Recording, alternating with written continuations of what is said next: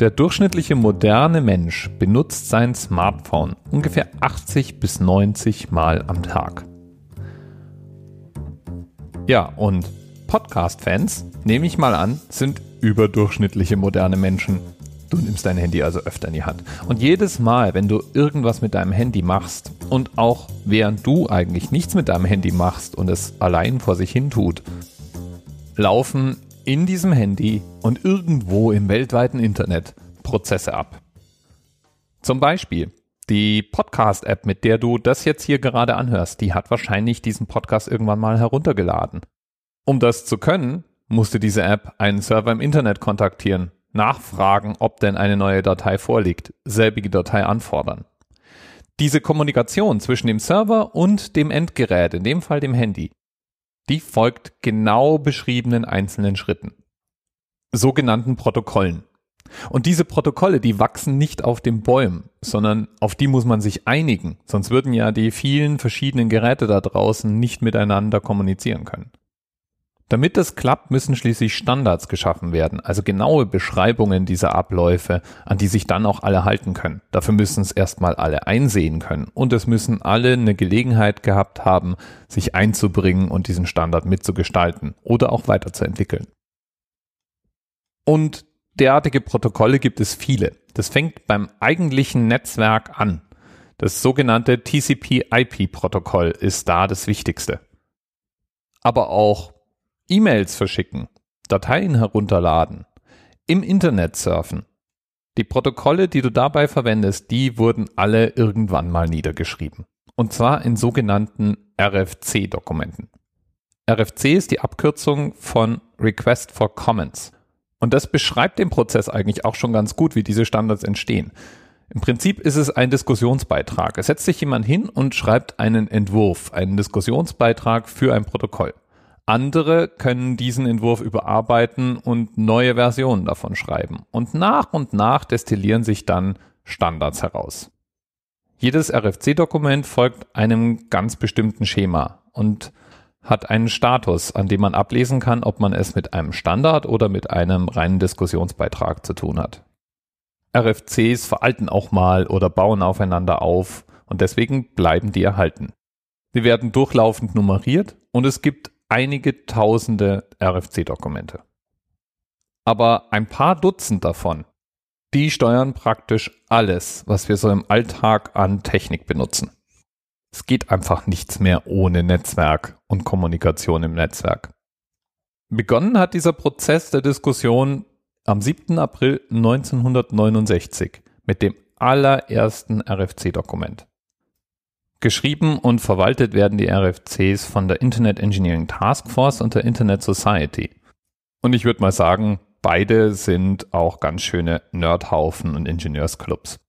Ja, und das führt dazu, dass hin und wieder auch mal eine gehörige Portion Nerdkultur durchschlägt beim Schreiben der RFCs.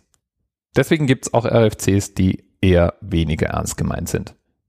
Insbesondere am 1. April veröffentlichte RFC-Dokumente sind mit Vorsicht zu genießen, auch wenn die manchmal so präzise und detailliert formuliert sind, dass man sie umsetzen kann. So wurde zum Beispiel am 1. April 1990 ein RFC veröffentlicht, das Internet über Brieftauben beschrieben hat. Also Datenpakete, die über unsere geflügelten Freunde übertragen werden müssen. Da ist dann natürlich die Übertragungsrate nicht mehr so spektakulär. Aber dass wir es mit Nerds zu tun haben, die diese Aprilscherze schreiben, wird dann klar, wenn man die Vorschläge umsetzen kann. Und im Falle von IP over Carrier Pigeons wurde das getan. Eine Linux User Group aus Norwegen hat sich den Spaß gegönnt und die komplette RFC implementiert und durchgetestet. Geht. Gut, ich würde jetzt darüber vielleicht nicht Netflix streamen und man braucht etwas mehr Zeit, um seinen Facebook-Status zu aktualisieren witzig ist es trotzdem irgendwie. Und damit sind wir beim Themenanker für die heutige Folge. Es gibt nämlich eine ganze Reihe solch scherzhaft gemeinter RFCs. Traditionell meistens am 1. April veröffentlicht. Und da hat einer unserer Hörer auf Twitter unter Freizeit zu erreichen vorgeschlagen, über das HTC PCP zu sprechen. Das Hypertext Coffee Pod Control Protocol. Das ist einer dieser Aprilscherz-RFCs. veröffentlicht am 1. April 98 als RFC 2324. Und HTC PCP, das versuchen wir jetzt mal alle zusammen zu sagen. 1, 2, HTC PCP. Ja, in diesem Protokoll jedenfalls geht es um die Steuerung einer Kaffeekanne. Oder in modernen Worten ausgedrückt, um einen Kaffeevollautomaten mit Internetanbindung.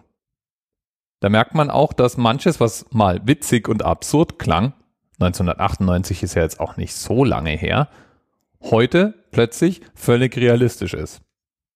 In diesem Kaffeekannenprotokoll jedenfalls wird alles implementiert. Von der Anforderung von Kaffee über die Dosierung der Milch, dem Süßen des Kaffees, sogar die Beigabe von Alkohol war vorgesehen. Und zwar genau Whisky, Rum, Kalua oder Aquavit.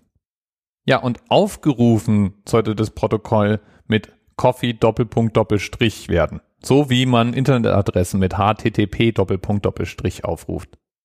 Ja, und auch dieses Protokoll wurde von der Wirklichkeit eingeholt. Auf YouTube findet man mehrere Videos von Projekten, die einen solchen Kaffeeautomaten entwickelt haben. Wenn du zum Beispiel in den Shownotes vorbeischaust, findest du dort ein Video einer Studentengruppe, die in bisschen mehr als einer Minute ihr Hightech-Monster vorstellen. Inklusive Sprachsteuerung und vollautomatische Auswahl des richtigen Bechers und so weiter. Ja, und genauso wie beim HTTP-Protokoll gibt es auch bei diesem Protokoll Fehlercodes. Und das ist der Themenanker der heutigen Sendung. Denn Fehlercode 418 der weist auf einen ganz besonders schweren Fehler beim Zugriff auf die Kaffeekanne hin. HTC PCP 418 weist nämlich auf einen Fehler hin, der wirklich schwerwiegende Folgen nach sich ziehen kann. Nämlich die falsche Kanne zu verwenden. Und sollte dir das passieren und ein sauber implementierter HTC PCP Server vorliegen, dann bekommst du als Meldung zurück, Code 418. I'm a Teapot. Ich bin eine Teekanne. Bis bald. TMRS 10, 9, 8. The experience of 47 individual medical officers. Was hier über die Geheimzahl der Illuminaten steht. Und die 23. Und die 5. Wieso die 5? Die 5 ist die Quersumme von der 23.